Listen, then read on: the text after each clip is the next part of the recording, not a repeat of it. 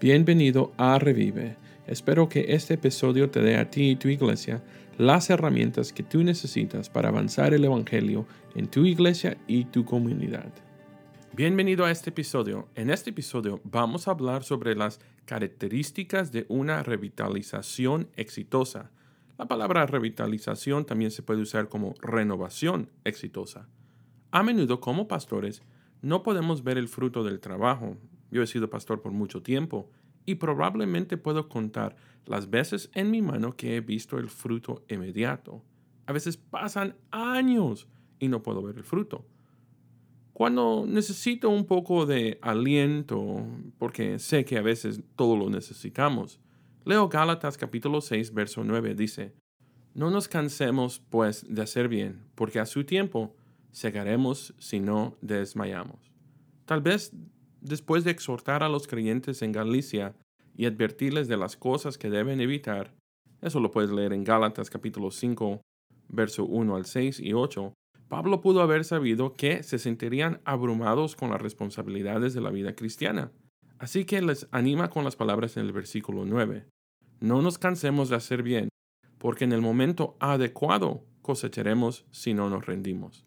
La revitalización de una iglesia o renovación de una iglesia no es un trabajo fácil y a menudo debes trabajar muchísimo. Tienes que cambiar los malos hábitos, tal vez mala teología, legados malsanos y como líder, no solo debes prepararte bíblicamente, sino que también prácticamente para guiar a los miembros de la iglesia a un cambio que es necesario para esta iglesia. Así que en este episodio quiero hablar sobre las características de una revitalización exitosa. Número 1. La iglesia ha admitido que necesita ayuda. La realidad es que no podemos avanzar si la iglesia no se da cuenta primero de que hay un problema. Y segundo, no solo es admitir que hay un problema, pero también admitir que necesita ayuda. A menudo el mayor obstáculo que tiene un proceso de revitalización es que los líderes o miembros reconozcan que su iglesia tiene problemas. Entonces, si una iglesia ha admitido la necesidad de cambio, y no solo ha admitido que hay necesidad de cambio, pero ha admitido que necesita ayuda para el cambio, hermano, hermana, entonces esa iglesia ha tenido un gran éxito en su primer paso. Después de admitir, viene la segunda característica, y eso es número dos la voluntad de hacer las cosas de manera diferente. Ahora, en la mayoría de los casos eso significa hacer algunos cambios importantes. Solo voy a nombrar algunos, no estoy diciendo que estos son los que tienes que cambiar, pero son los usualmente los normales. Tal vez eso significa cambiar el estilo de adoración en su iglesia. Ahora, este es un tema un poco, ¿cómo lo puedo decir? Peligroso de hablar por. Mire, puedes encontrar en el Internet mucha información sobre algo que se llama las guerras de la alabanza. Tristemente, eso es como se ha nombrado este problema en la iglesia. Canto cantos viejos, canto cantos modernos, ¿o qué es lo que hacemos? Pues ese es uno de los temas que usted tiene que abordar con su iglesia. O tal vez finalmente es tiempo de cambiar la alfombra roja o qué significa que finalmente la iglesia está dispuesta a tomar clases de discipulado. Ahora quiero decir esto. Solo porque una persona ha asistido a la iglesia por muchos años, no significa que ha sido un discípulo de Cristo. Y creo que todos los cristianos, aunque lleves 10, 20, 15, 30, 50, 90 años, sea lo que sea, necesitamos regresar a los pasos básicos del discipulado. So, si tu iglesia ha conquistado lo de alabanza, tal vez ha renovado el edificio un poquito o tal vez la iglesia está dispuesta a ser discipulada otra vez. Entonces yo creo que esta iglesia está tomando pasos para un éxito en la revitalización de esa iglesia. Número 3. Número 3 es llegar a la comunidad. A veces las iglesias que están llenas de personas que viven lejos de nuestra comunidad, a decir, las iglesias que están en declive, no reflejan su comunidad. Ahora, déjame explicar esto.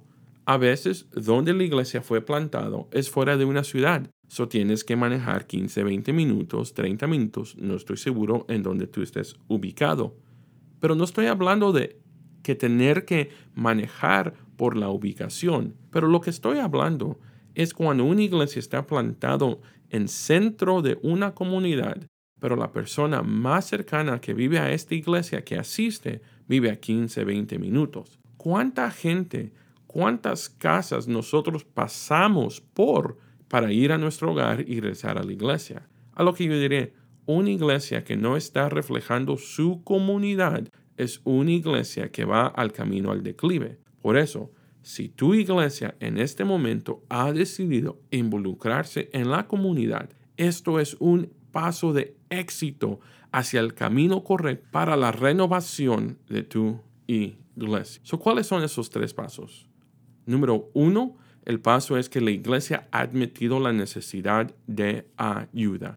Entonces la pregunta sería ahorita, ¿tu iglesia ha admitido que necesita ayuda o todavía necesita ayuda para poder admitir que necesita ayuda? Mi oración para ti en esta área es que los más miembros que se den cuenta o los más miembros que admiten la necesidad de cambio, esos mismos miembros sean los que también se comprometan a ese cambio para que esa iglesia pueda seguir predicando el Evangelio en esa comunidad. El segundo paso era la voluntad de hacer cosas de manera diferente.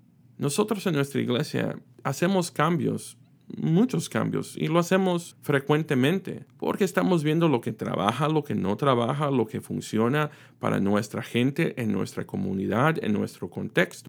Uno de los grandes cambios que nosotros hicimos en nuestra iglesia tiene que ver con la alabanza.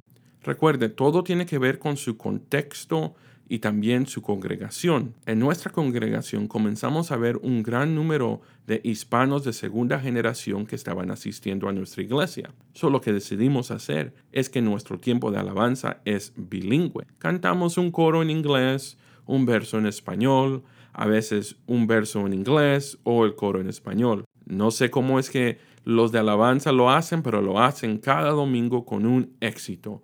Al principio esto causó un poco de no quiero decir problemas, porque el cambio no le gusta a todos.